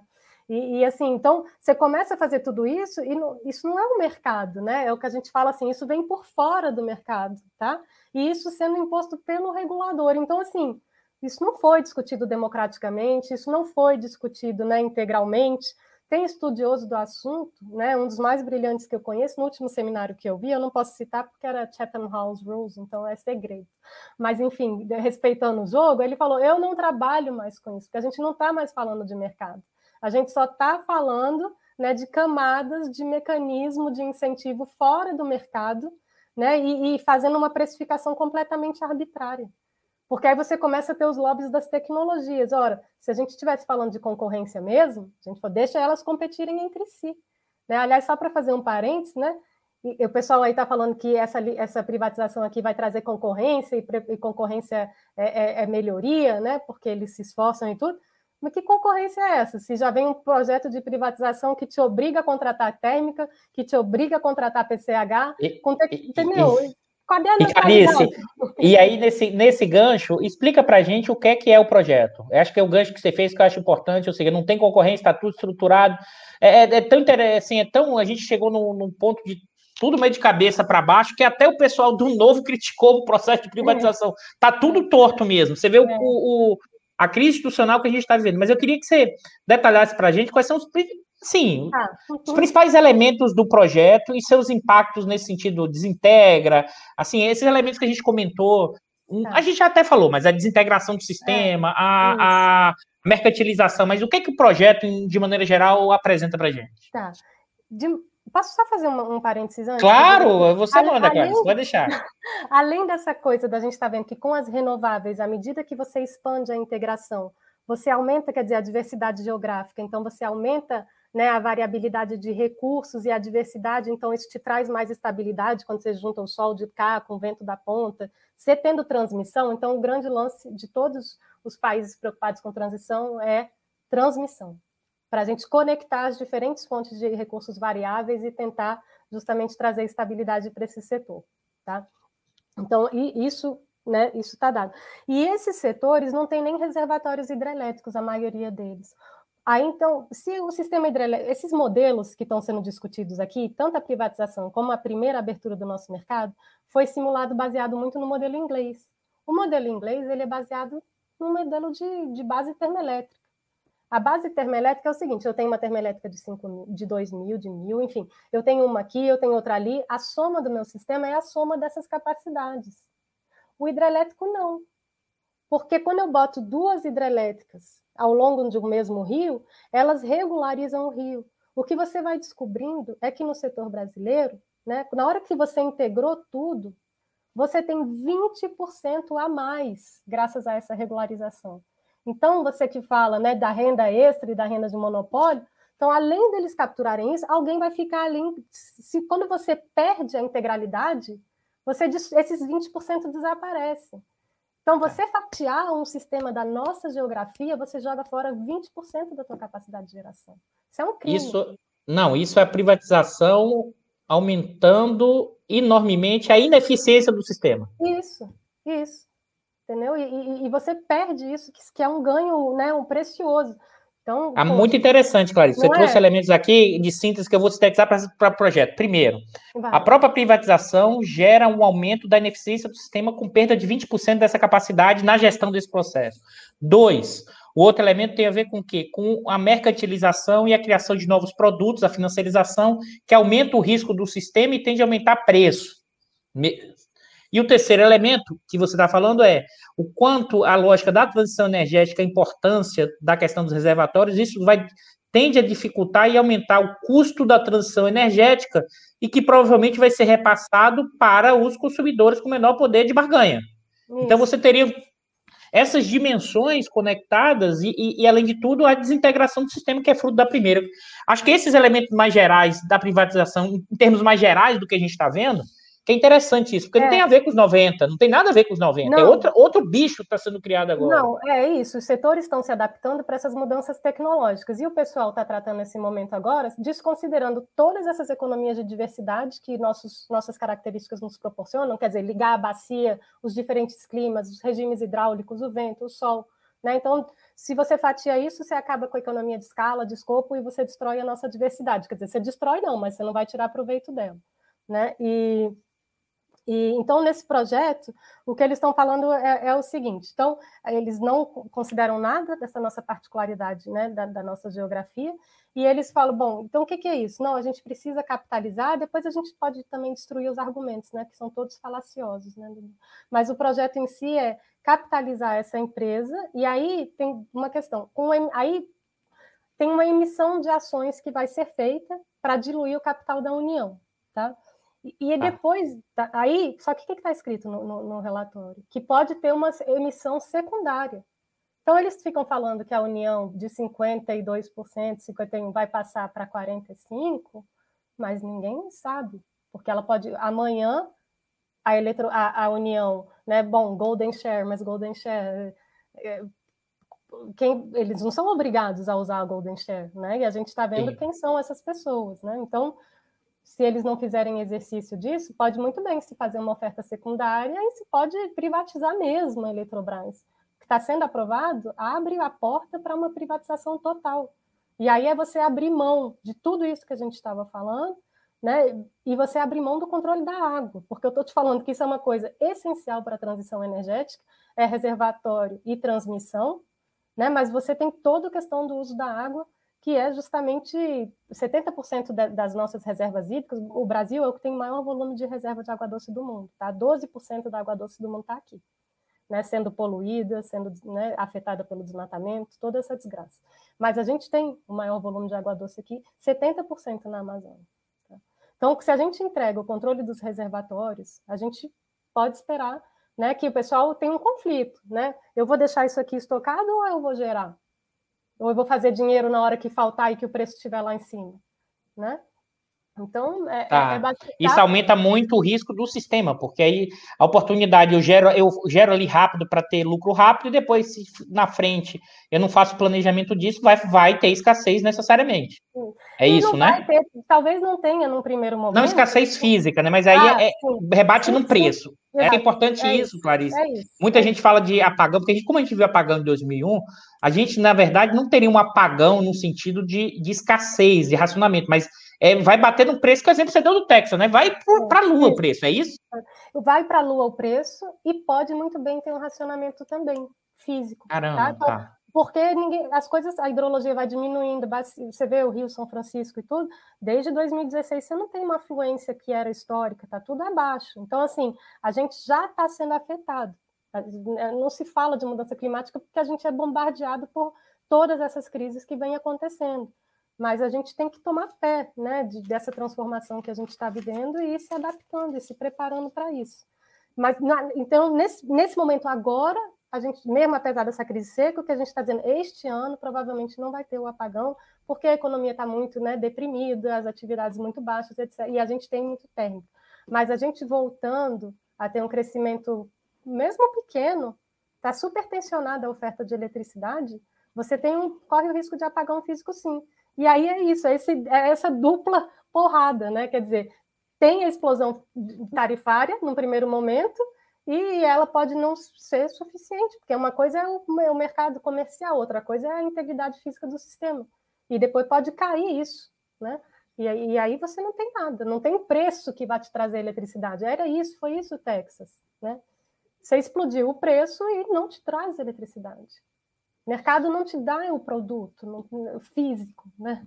A, a gente a gente é o debate, né, Clarice, da segurança energética. As pessoas é. acham que o, a palavra segurança energética é uma coisa meio vazia, não existe é, não. mais isso. O mercado supra, não, é impressionante os dados e as informações que você está trazendo. Mas é, continua, Clarice. Não, então, aí. aí. é isso que você está falando. A gente, é. eu e os ouvintes estamos dois aqui, mais informação, pode continuar, que a gente tá, eu estou aprendendo muito e acho que o pessoal que está assistindo também. Ah, fico feliz. É, porque é bom que todo mundo saiba mesmo, né, da importância disso e do, da, da rasteira que a gente está tomando, né, e da falta de. É isso, né, Dudu? Acho que é um país sem planejamento, né, e porque só é a única coisa que pode explicar um movimento desse. E quando as palavras principais dos relatórios que você vê é, né, porque o, as mudanças climáticas, na verdade, elas vão estressar os sistemas elétricos em dois sentidos. Um, a gente falou que a tendência a consumir eletricidade já está aumentando. Então, você já tem que estar com um sistema que é capaz de aumentar, aguentar esse aumento de demanda. E ele está aumentando e muito, porque a gente está eletrificando o uso da energia. Então, é de repente, então você tem que ter um sistema mais robusto, você tem que expandir isso, e você tem que expandir isso para aguentar também essas variações. Então, alguns lugares redundância, interrupção para não fazer o blackout sair, né, se propagando ao longo de várias redes. Então, você tenta segmentar isso. É bem mais caro. Não é assim, a gente tem esse desenho perfeito, mas a gente precisaria, aí sim a palavra, né, modernizar um pouquinho para justamente um pouquinho não, é um eufemismo. Tem que trazer novas tecnologias para fazer um sistema mais robusto.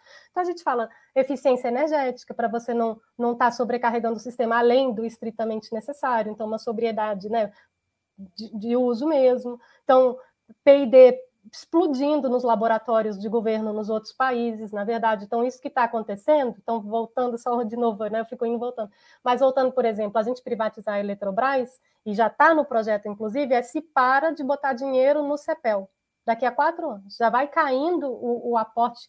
Clarice, explica, é o... explica para é. isso, que é o CEPEL, isso. O que é o CEPEL? O CEPEL é o Centro de Eletricidade, né, de pesquisa, justamente de desenvolvimento de eletricidade. Esse é o maior centro de pesquisa em energia elétrica da América Latina. E ele faz parte da Eletrobras. E ele é financiado com aporte justamente da, da renda da geração e transmissão. Então, já quando teve essa coisa né, das cotas, o CEPEL já tomou, já perdeu um pouco de capacidade de financiamento, né?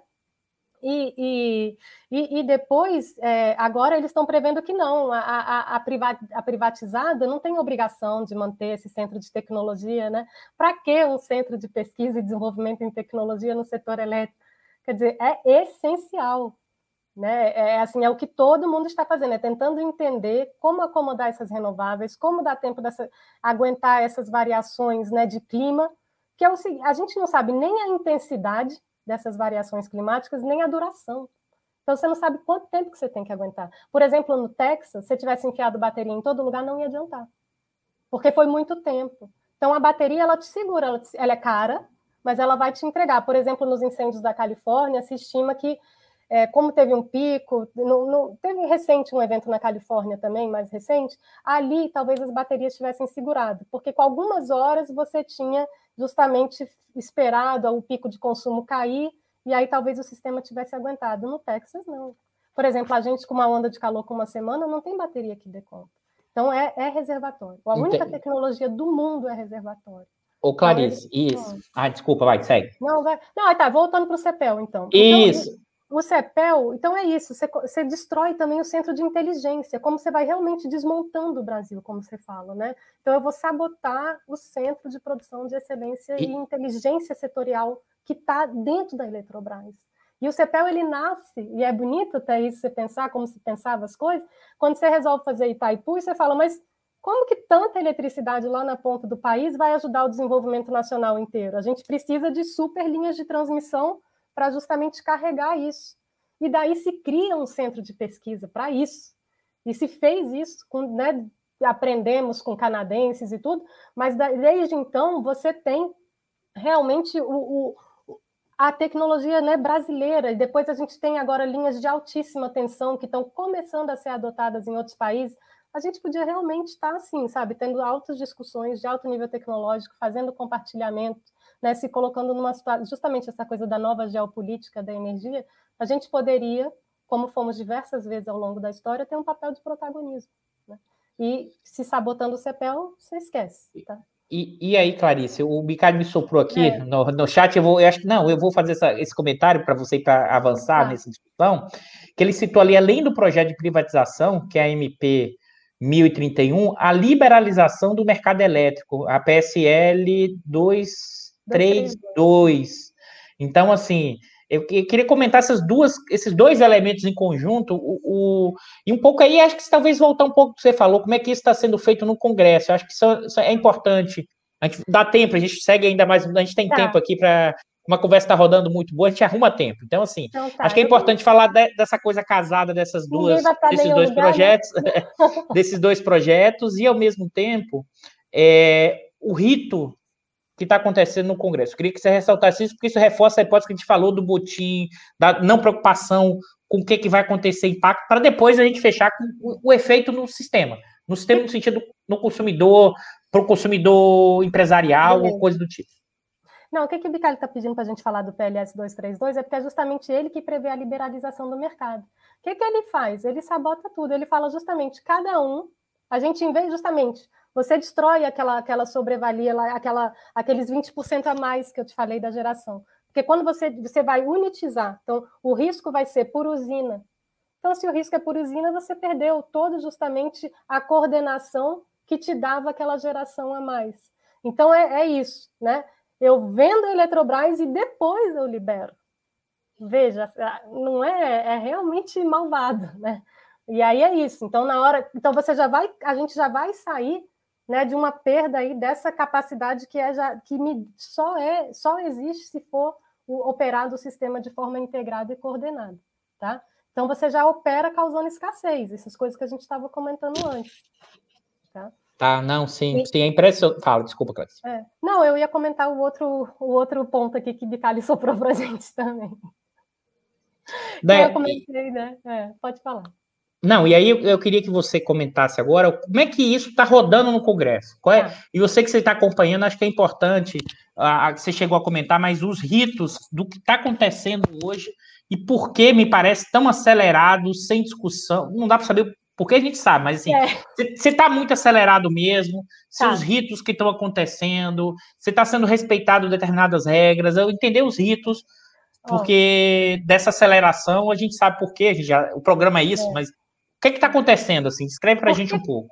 Por que, que tem que andar muito rápido? Olha, a coisa é tão feia que esse pessoal está decidindo privatizar sem nenhum valuation que você estava falando. Eles sem valuation? Não tem, tem valuation. Não tem valuation. Tem. Caraca! Tô... É. É pior do que você pensa, tá? Então, é o que, é o que aconteceu. Aí, os, e eu acho que eu não sei se esse pessoal entende realmente da mudança de locos de poder que está acontecendo, né? Porque os deputados e senadores eles estão abrindo mão de, de, de, de, participar disso, de definir valor, de definir como, como é que isso acontece, né? como é que a gente vai emitir. Porque uma vez que for aprovado isso, eu vou, deixa eu voltar aqui rapidinho o regime de urgência. Sim. Então, assim, todos os ritos estão sendo atropelados, tá? Então, colocaram em urgência, alegando urgência, primeiro falando um pouco de pandemia e da urgência de se privatizar, mas você vê, não, não procede, assim, eu, eu fiz um micro parecer todos os parágrafos do relator são, são contestados, não, não, não é, é, totalmente arbitrário. E aí, o que, que pior do que isso, no dia 12 de maio, quer dizer, uns 10 dias, nem 10 dias antes, uma semana antes, eles mudaram os ritos da Câmara, né? Não sei se você está lembrado. Então, mudou a, a, a, as minorias, né? E a oposição perdeu o tempo de obstrução, perdeu. Então, é um atropelo total. Então, você tem lá um membro da oposição que fala: deputado, presidente, eu faço é, obstrução segue o voto, não muda nada, não acontece nada. Uma obstrução por partido, o voto não é mais individual. Então você tem isso, você tem menos, você tem menos de 24 horas. É enviado esse relatório completamente é, muito ruim, tá? Muito ruim, mal justificado, cheio de, de aberraçõezinhas que a gente pode comentar, não sei, aí realmente talvez fique muito longo, mas enfim, é cheio de coisa ruim mesmo. E aí foi colocado para voto, não respeitaram nem 24 horas. E aí vai para votação em plenário. E aí, quando você tem um regime de urgência, não passa por nenhuma comissão mista, não passa por nenhuma comissão de discussão. Não teve uma audiência pública. A gente está falando do coração do setor elétrico brasileiro. A gente está falando do controle dos reservatórios, das linhas de transmissão, né, de, do, do, do, coração mesmo da transição energética e da estabilidade, da segurança de abastecimento desse país. Então, em menos de 24 horas e sem debate. Então, é muito chocante e é muito errado. Nossa Constituição não prevê isso dessa forma. Inclusive, você mudar a regra e na semana seguinte, não, né? Se quisesse, então, na próxima legislatura, mas você não pode. Mas, enfim, foi feito isso. E aí foi feito isso, assim como foi na questão do licenciamento ambiental, né, a correlação de forças está dada, então 300 pessoas, estou sem o número agora de cabeça, votam né, é, é, a favor desse processo e, e, passa, tá? E aí avança para o Senado. Agora e, avança com realmente questões muito ruins. Uhum. Deixa eu te perguntar uma coisa aqui. O Ricardo soprou, mas acho que é importante.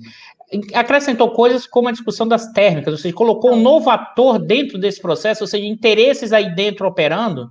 Tem vários. Aí, justamente, esse negócio das térmicas, eles já queriam tentar passar na lei do gás, nem na lei do gás passou. Então, jogaram agora, dentro do relatório da privatização da Eletrobras, quer dizer, quando a União vai perder controle, dizendo, e isso, veja, então, a parte que vai ser privatizada, é preciso que se saiba que Itaipu não pode ser privatizada, porque ela é binacional, isso é um tratado internacional, não pode mexer. E eletronuclear também, isso não conseguiram mudar na Constituição. Então vai ser criada uma empresa que vão ficar essas empresas que são não são privatizáveis, tá? E aí estão colocando que com a renda futura desta empresa que não foi privatizada, você vai financiar a termoelétrica que vai estar nas mãos né, de, dos, dos privados. E a obrigação de contratação é pela privatizada, financiado com dinheiro de Itaipu. Até o Rodrigo Maia gritou, entendeu? Foi isso que o Rodrigo Maia estava denunciando, era isso. Tá, entendi. Itaipu vai, vai dar um subsídio para as térmicas. É, Meu Deus do é, céu. Eles estavam doidos para privatizar Itaipu, mas não conseguem. Ou que seja, você. Deixa eu te é. perguntar, ver se eu estou entendendo. Vai. Você privatiza, mas mantém o Estado subsidiando a privatização dos ganhos. Ou seja, além de você entregar a renda de monopólio, você ainda vai aumentar uma renda que o Estado vai transferir via Itaipu para esses atores dentro desse processo. É isso mesmo? Isso, Caraca. eu te digo mais. A Eletrobras tem recebíveis. É pior do que eu imaginava mesmo, Clarice, é, mas é, segue. Eu estou te falando, eu estou te falando. É quando a pessoa lê, não acredita. E aí, além disso, a Eletrobras já tem recebíveis, isso já está dado, né? É uma, uma, indenização que foi calculada errado, ela tem mais de em torno de 45 bilhões a receber. Vai para privatizada. Como pode isso? Né? Então a União já vai ter esse, esse recebimento diluído, tudo isso. Tá? Então tem várias coisas que vão acontecer. E aí, o que, que você podia pensar, né? Meu Deus, como é importante essa coisa do, do, do, do, preço, né? E, sim, é importante e é interessante falar isso, né? Essa das termoelétricas, aí foi aí que o Novo reclamou, inclusive o PSDB também. No primeiro momento do voto, foi colocado para voto se se adiaria, né? A oposição pediu, vamos adiar essa votação, a gente não teve nem tempo de ler o relatório. E aí então foi para voto. E aí Novo e PSDB, não, e, e MDB, na verdade, MDB, decidiram, apoiavam o adiamento do voto para que justamente se visse algumas questões. E eles condenam muito essa coisa da termoelétrica, porque o impacto tarifário de 6 GB de termoelétrica é absurdo. Então, aí é esse estudo da Abras que está saindo na imprensa. A, a, privatização da Eletrobras com as termoelétricas pode aumentar a tarifa do consumidor em 20%. Então, por que, que a Abras se reclama? Porque isso vai afetar o grande consumidor. O que a Abras não diz? Né? Que tem também a descotização Tá? E essa descotização vai, sobretudo, afetar o pequeno, porque a maioria dos consumidores dela está no mercado livre. Tá? O que, que a Abraço não diz? É, ela fala também das PCHs, né? Então, ela, ela não fala justamente dessa questão da financiarização, do fatiamento em como isso vai encarecer, de todos os redes que vão surgir, porque ela está aí apoiando esse pessoal. Tá? Então, ela, ela fala dessa ah. questão termoelétrica, mas tem vários outros elementos que vão provocar um aumento de tarifa. Tá? Agora em Clarice, fala... é, é interessantíssimo isso que você está falando. Assim, é triste, mas é muito interessante. É que, que se, é, mas que sentido eu falo interessante? Você consegue olhar essa discussão que está acontecendo e mapear os atores, ou seja, a economia política da privatização da Eletrobras. Então a Brás está lá reclamando porque vai bater no bolso dos grandes consumidores 5%. É. Mas ao mesmo tempo quer eliminar a térmica, mas deixa é. os outros elementos que não vai bater nela, vai bater no pequeno consumidor. É o pequeno consumidor não tem capacidade de reagir a isso porque não tem representação. Tem e do outro isso, e do outro lado, alguém que deve estar doido dessa burguesia brasileira para comprar o, o, a Eletrobras para botar a renda de monopólio em cima do pessoal. Ou seja, você tem uma economia política de quem está operando, o outro da, da, da, discussão da, dos grandes bancos que já têm comercializadores de energia elétrica, ou seja, eles querem, eles querem integrar, ou seja, eles querem sair da comercialização para talvez entrar no sistema e mais ainda, para aumentar a venda de serviços tipo de mercadoria.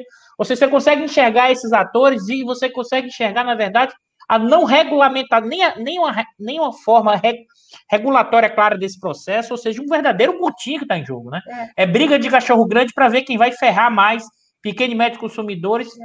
e mais ainda, com impacto para frente no sistema, na transição energética e no preço final do consumidor. É um pouco isso ou eu estou é. exagerando? É isso, é isso. É um absurdo hoje e é enterrar nosso futuro amanhã. Assim, é uma condenação mesmo assim, para o desenvolvimento brasileiro. Eu não consigo pensar em nada mais desestruturante do que esse processo que está acontecendo agora. Até mesmo né, o crime ambiental e tudo isso, bom, claro, né, até você reconstruir, enfim, mas você mudando a regra, né, você, você tem o setor elétrico, se você desintegrar ele, né, e se você abrir mão desse controle, não tem jeito. Né, não, não, não se constrói um setor elétrico assim de uma hora para outra. E eles estão de uma hora para outra destruindo o setor elétrico brasileiro. Não pode. Tá, um outro ponto que foi dito também e que foi questionado é justamente, e aí o, re, o regulador, ele sim, o regulador não, o relator, né, o senador, o deputado, ele se enrola porque ele fala, não, porque ela está perdendo participação de mercado, está se tornando menos importante, é preciso que a Eletrobras seja forte. Forte para fazer o quê? Para quem? Né? E aí, numa página mais para frente, ele fala: mas então a ANEL pode intervir no Mercado Livre para é, atuar contra a concentração de mercado. Então, quer dizer, ele sabe que essa empresa vai ser super relevante e que vai ter poder, ela nasce com poder de mercado, tá? Ela nasce com poder de mercado. E, e, aí mandaram tirar, porque realmente é, não é para o regulador intervir no, no, mercado livre. Mas como que você faz, então? É para você intervir ex ante. Você não pode aprovar uma estrutura que vá gerar e aí, por isso que você tem essa regra tradicional de reformas de mercado, que é você não privatiza nada até que as novas regras estejam dadas, até que a gente saiba direito como os riscos vão ser compartilhados, né? como vão ser os custos. Tá? E, e aqui, de novo, tem 95 foi a mesma coisa, né? Vamos privatizar e depois a gente muda a regra. Terminou a Eletrobras com as distribuidoras né, que eram totalmente deficitárias, a Eletrobras tendo que fazer os investimentos, tendo que fazer SPE para expandir o sistema e garantir o que a gente tem hoje, tá? E, e, agora se repete a mesma coisa, quer dizer, a gente já passou por isso. E a gente já passou por isso quando não tinha nenhuma revolução tecnológica e quando as mudanças climáticas não estavam, né, fazendo a gente chegar realmente no, no, no, numa ruptura, né, que, que realmente ameaça o nosso sistema de, de viver né, nosso sistema de produzir, nosso modo de viver, o sistema de produção, tudo isso. Enfim, é, é, é, é gravíssimo. É, não, é gravíssimo e, e me impressiona muito é, quando a gente vai pra, por cada setor, e é um pouco que a gente está trazendo as pessoas aqui, é porque esse botim é generalizado. As pessoas realmente não estão levando a sério, acham que é retórica o argumento que a gente tem utilizado aqui nos últimos três, quatro anos, mas na verdade é desmanche, como diz o Bicalho, ele sempre fala o seguinte: o pessoal não está preocupado se o carro vai andar, o pessoal está preocupado em levar a porta, levar o volante. Se o carro vai, vai ser todo desmanchado, não estou aí, mas eu estou vendo no curtíssimo prazo. E um problema que o setor elétrico, um setor que é altamente estratégico, um, um, um mercado muito específico, a questão de segurança energética, a questão como aí é, a questão política do que significa um apagão, um aumento de preço, porque bate em todo mundo. Então, assim, acho que. Fala. Não, fala, é um último comentário, assim, não sei se está ficando muito. Mas é assim, é como os países estão usando o setor de energia como justamente a alavanca do, da, da retomada econômica pós-crise, né? Porque justamente você está precisando adaptar a infraestrutura, né? E, e, e você está precisando redinamizar a economia. Então, é FMI com agência internacional assim, onde é que macroeconomicamente o multiplicador vai ser maior onde a gente colocar dinheiro? É neste setor, porque você vai precisar mudar né, é, é, habitações, você vai precisar da, mudar motores de combustível e passar para eletricidade. Você tem que fazer um monte de coisa. E essas transformações todas geram emprego aberto. Então, na verdade, eles estão, é tipo um tripé que, vai, que eles estão usando realmente para, opa, vamos sair daqui desse buraco. Né? A gente vai gerar emprego, vai gerar uma retomada com energia limpa e vai aumentar né, o desenvolvimento. Você não pode sabotar o seu setor de energia. Não pode. Nós estamos fazendo um caminho completamente inverso, e alguém já comentou aqui, alimentando tubarões de fundos internacionais, aí, mas eu vou completar. É. E também de uma parte expressiva dessa burguesia desse andar de cima brasileiro. Eu estou sempre reforçando isso, sabe, Clarice? Porque não, vou te parece dar um que é- exemplo, é... né?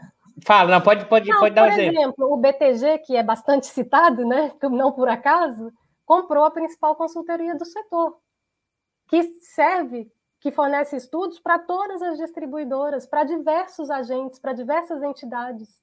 PSR agora é do BTG. Tá. Entendeu? Ou seja, a principal consultoria que fazia análise, avaliação, Não, precificação. Excelentes pra... engenheiros, estudos bons e tudo, mas assim, sempre no recorte da ótica de quem encomendou, né? Mas assim, de, de muita competência. Então, esse conhecimento setorial, até isso, justamente, você, você destrói o CEPEL, e você tem este centro de conhecimento que pertence ao BTG. E que não tá. faz P&D, a gente está precisando de P&D mesmo, a gente está precisando de inovação para justamente dar conta, e isso realmente ela não vai fazer, não é a vocação dela, mas é um grande centro né, de informação. E, e Sim, assim, muito, muito bom, Clarice, assim, é, é, eu acho que, caramba, foi uma grande aula, eu posso dizer, porque eu aprendi muito aqui, mas não acabou ainda não, tá? A gente tá. ainda vai para as perguntas do pessoal. Você ah, só tá ávido aqui para perguntas, não. A gente ainda vai rolar para frente. Mas eu já estou agradecendo de antemão. É, a gente vai voltar aqui mais com a Clarice para discutir, acho que é fundamental para a gente entender, porque o setor que é difícil, é, tem muita tecnicalidade, tem muitas especificidades, mas eu acho que você, pelo menos assim, conseguiu, para mim, acho que para quem está assistindo, transmitir com muita clareza o que é que está acontecendo. E eu queria meio que reforçar o, o, essa discussão e, assim, e voltar um pouco do que eu falei do início. As pessoas não estão entendendo. Nós estamos vivendo um saque. É acumulação primitiva com um saque, com um aumento da exploração da força de trabalho. A gente, assim, essa elite brasileira, não é nem elite, esse setor dominante brasileiro, ele está derrubando prédio, ele está derrubando pilar e todo mundo está dentro do prédio. E assim, é evidente que ele vai sair correndo, levar o dinheiro e ir embora, se for o caso. Ou seja, mas a gente está criando uma a gente está, assim, esses setores dominantes, eles demoliram as instituições, usaram o jeitão para recuperar a lucratividade, para aumentar a exploração, para ganhar novos espaços de acumulação. Eles não estão olhando nada daqui para frente, ou seja, isso é um sinal da financiarização. As pessoas acham que a financiarização é apenas uma coisa, o produtivo versus financeiro, não. O neoliberalismo, a financiarização, é a forma como o capitalismo assume um determinado momento histórico. E é o que isso? Isso significa você acelerar fortemente o que a busca do lucro no curtíssimo prazo. E qual é o efeito disso no médio e longo prazo? É a Clarice apontou.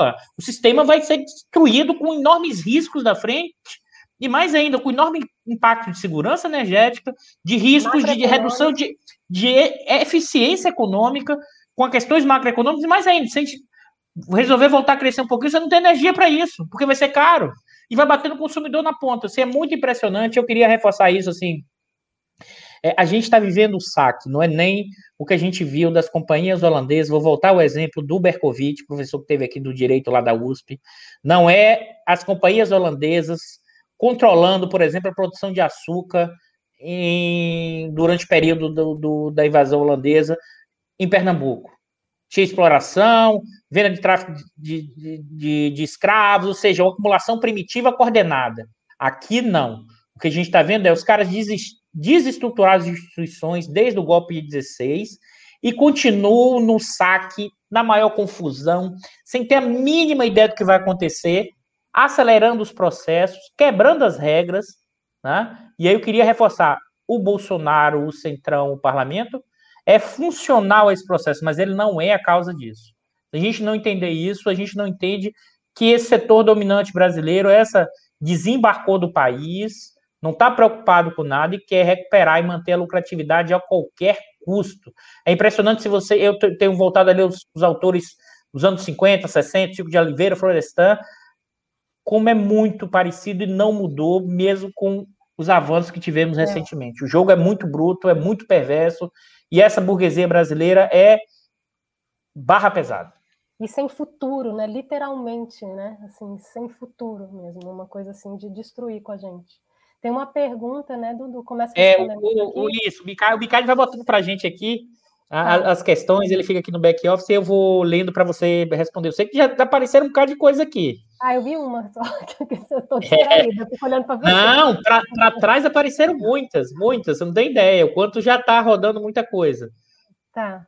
Mas eu vou então, atrás aqui. Se quando o Bicalho tá. não bota, eu vou olhando aqui. Peraí. Tem, tem uma na tela aqui para mim, que é do Leymar, que é como é que fica a expansão do ah, sistema ah, pronto. elétrico.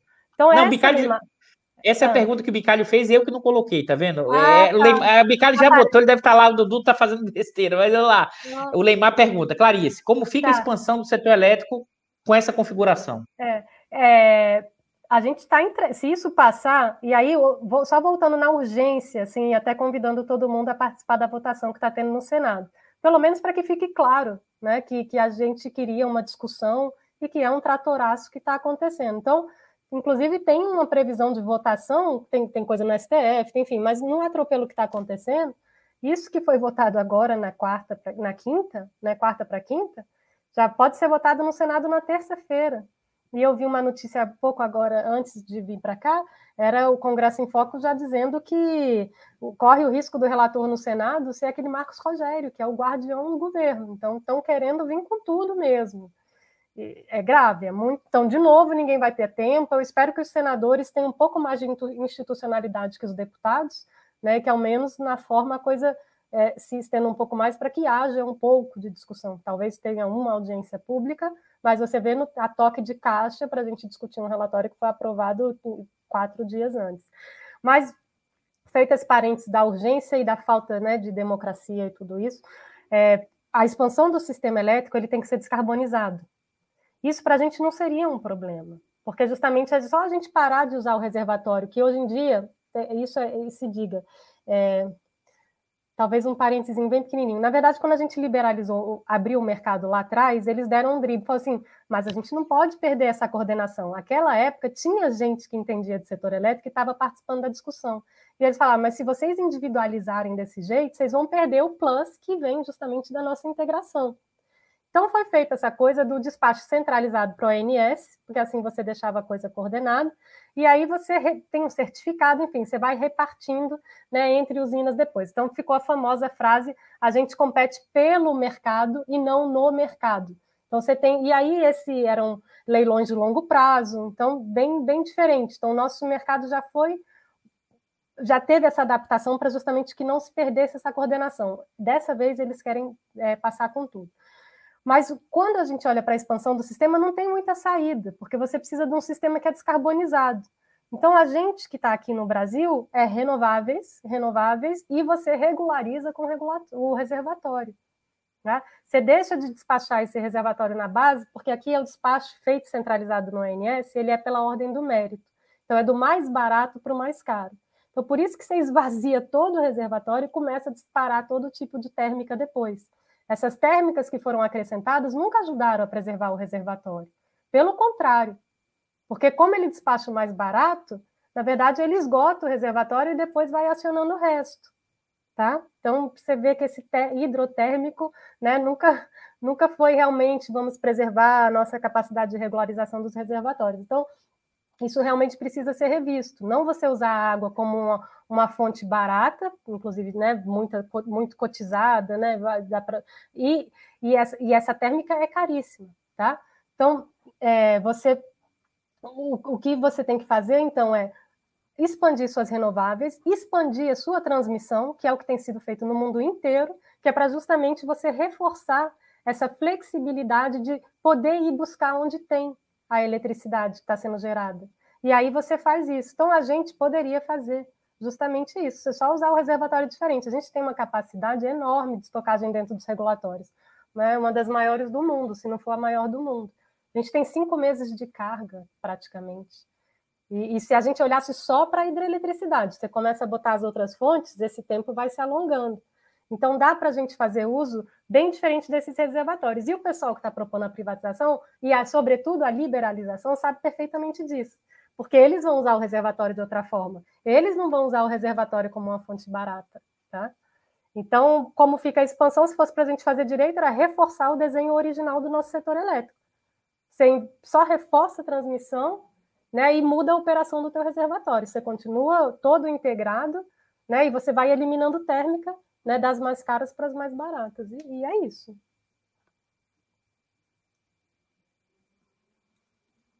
Não estou te ouvindo, Dudu, acho que você está. Tá aqui. Hum. É, o, o Luiz, a Jota que está sempre aqui com a gente, pergunta: Coloquei painéis solares aqui em casa. Será que isso vai se popularizar e essa vai ser a única solução por parte das famílias para conseguir pagar a conta de luz no futuro? Olha, vai, vai se popularizar sim isso ajuda, né? Isso traz eficiência energética porque a gente está gerando no próprio centro de carga, onde a gente consome, a gente está gerando. Então eu uso menos as redes, mas isso não dá conta de garantir o nosso suprimento. Aí é, é, é a Tesla, né? O Powerwall e etc, que você vai aguentar pouco tempo. Então, dependendo, como eu estava falando, do, do, tipo de incidente né, climático que você tiver, né? E, e, e se você tiver durante a noite, por exemplo, seus painéis solares, você tem quando tem sol. O resto é porque você está conectado na distribuidora e ela te entrega eletricidade. Então, é, e esse é o backup mais barato que tem, tá? Então, você, isso é bom, mas desde que você tenha um sistema coordenado e integrado por trás que possa vir. E é assim que é o mais barato. Quanto mais integralizado, quanto mais expandido e mais integrado, mais barato é a segurança do teu abastecimento em, em Clarice, não adianta ter a segurança individual, porque se você não. não, tem um sistema que coordena, não resolve o problema, né? É isso. É Ajuda, isso, mas não resolve o problema. É isso, é isso, exatamente. E aí é isso, se vendeu essa, essa coisa né, da descentralização, da modernidade, das novas renováveis, não é, tá? Você vai tá ter bom. geração em casa, mas você continua precisando desse sistema conectado e integrado por trás para te garantir. Maravilha, Clarice. Tem milhares de perguntas, milhares, muita gente. A gente vai voltar depois aí para discutir no diário, mas a gente já está mais ou menos chegando no horário. Eu vou, é, antes de te agradecer, eu vou avisar o pessoal que semana que vem nós teremos dois diários da crise. Vocês vão ver, Eduardo, que história é essa? A gente tem o nosso na sexta-feira normal e eu vou compartilhar aqui. A gente vai ter o Diário da Crise especial na próxima sexta-feira. Ou, Tá vendo? Na próxima quarta-feira eu vou mostrar aqui para vocês o... o que é que vai ser esse diário da crise especial que já está disponível aqui. Deixa eu compartilhar, tá? Que é o diário da crise especial, o lançamento do livro A Economia Brasileira, tá? De Getúlio Dilma. Então a gente vai discutir o seguinte: Brasil, passado, presente e futuro. Então eu vou fazer o papel de mediador nessa história. Eu tive também um capítulo um dos capítulos do livro sobre os anos do governo Sarney foi eu que escrevi. Mas a gente vai contar na próxima quarta-feira, dia 26, às 19 horas, com o professor Carlos Pinkfeld, da, da UFRJ, professor Fernando Augusto Matos, da UFRJ, a professora Ildete de Melo, da UF, professor Vitor Leonardo, da UF, a professora Denise, da UFRJ, e eu vou fazer essa de ficar perguntando, estronhando, discutindo o Brasil, o passado, ou seja, dos anos 30 até a saída do período autoritário em 85 e o que é o Brasil da nova república pós 85 até esse momento, que é o Brasil do futuro, e para isso a gente vai fazer o, o aqui, o lançamento do livro, já vou anunciando que quem aparecer aqui, quem tiver por aqui, a gente vai conseguir um, descontozinho de 10, provavelmente 10% do livro, o cupom que a gente vai colocar aqui para provavelmente dois, três dias. Então, assim, vocês que gostam do diário, vai ter o diário na próxima quarta, um diário especial, depois a gente volta no diário na sexta. Eu gostaria novamente de agradecer muito, muito, muito a Clarice. Foi um, um, um debate impressionante. É, acho que é, todo mundo aprendeu muito, aprendi muito. É importante. Eu achava que estava complicado, é muito mais complicado do que eu imaginava, porque quando você falou assim, não tem valuation. Não tem né? valuation. Não tem definição e tem definição de que vai ter que ser contratado sem determinar a valuation, porque não determinou preço. Então vai ser uma zona, uma zona de. Mas diga, pode, vai, Clarice, só, pode só falar. esse detalhe, eu sei que está ficando tarde, mas de, detalhe. E aí, sem valuation, sem nada, na hora que. Então, só aprova isso. Quem decide como vai ser feito é lá dentro da Eletrobras. E a União não vota por conflito de interesse. Então você entrega ah. tudo para os Peraí, que isso é importantíssimo. É, isso, é Ou seja, você não determina valor, você não determina venda, aí vai para a Eletrobras. Isso. Mas o, o, principal acionista não vai participar, não vai participar, desses preços, ou seja, vai ser os acionistas Nada. minoritários que vão. E, e, esse valuation foi encomendado em carta assinada pelo Guedes, tem comunicação ao mercado, eu não estou me lembrando ainda. Esse resultado para e esse valuation vai ser entregue aos, aos, conselheiros da Eletrobras. Eles já pediram, eles querem saber quanto vale os ativos. Estranho os deputados e senadores não acharem isso importante, né? Então, tem, tem pedido, está encomendado esse valuation, mas ele chega depois da privatização é, ocorrida. É impressionante, porque realmente é o butim que a gente vai para o setor, é rodando em todo, em todo setor. Isso só é possível porque a gente vive essa crise institucional, que as regras não são é, cumpridas, é. Os, as, os regimentos, os processos, os procedimentos. É a crise institucional como funcional e é impressionante o que a gente está vivendo. Então, assim, acho que é importante a gente entender esse, o que está acontecendo, utilizar a gente no, no, nosso mundo acadêmico, é disseminar informação, a gente, a ideia é que a gente, o nosso Diário da Crise, dentro do canal do Instituto, é disseminar o que está acontecendo, da nossa interpretação, outros vão dar outras interpretações, mas tem que pelo menos mostrar outras interpretações, porque só tá, não está aparecendo as outras interpretações, porque não tem debate, porque passar o trator por cima, isso significa passar o trator por cima, porque a discussão é vai do jeito que está e acabou. Então, assim, eu gostaria de agradecer muito, muito, muito, Clarice. Foi um Diário da Crise, realmente, esse foi o Diário da Crise especial, espero repetir na próxima quarta, e realmente ajudou muito a, a jogar luz no que está acontecendo, e agradecer muito, eu queria te ouvir aí com suas palavras finais é, dessa discussão. É, então, além desse escândalo final aqui que eu te coloquei, né, quer deixar muito claro que é assim, é a gente abrir mão mesmo do futuro, né, da, da, garantia da segurança, e abrir mão desse elemento da função da empresa estatal, né, que é tocar uma série de políticas públicas que são extremamente necessárias. A Eletrobras é responsável pelo luz para todos. É o único serviço universalizado mesmo que a gente tem no Brasil é a eletricidade. A gente vai, é um mundo que fica cada vez mais elétrico, a tarifa se encarecendo, você vai tirando todas as políticas públicas. O outro programa de política pública que ainda existe para eficiência energética é do Procel.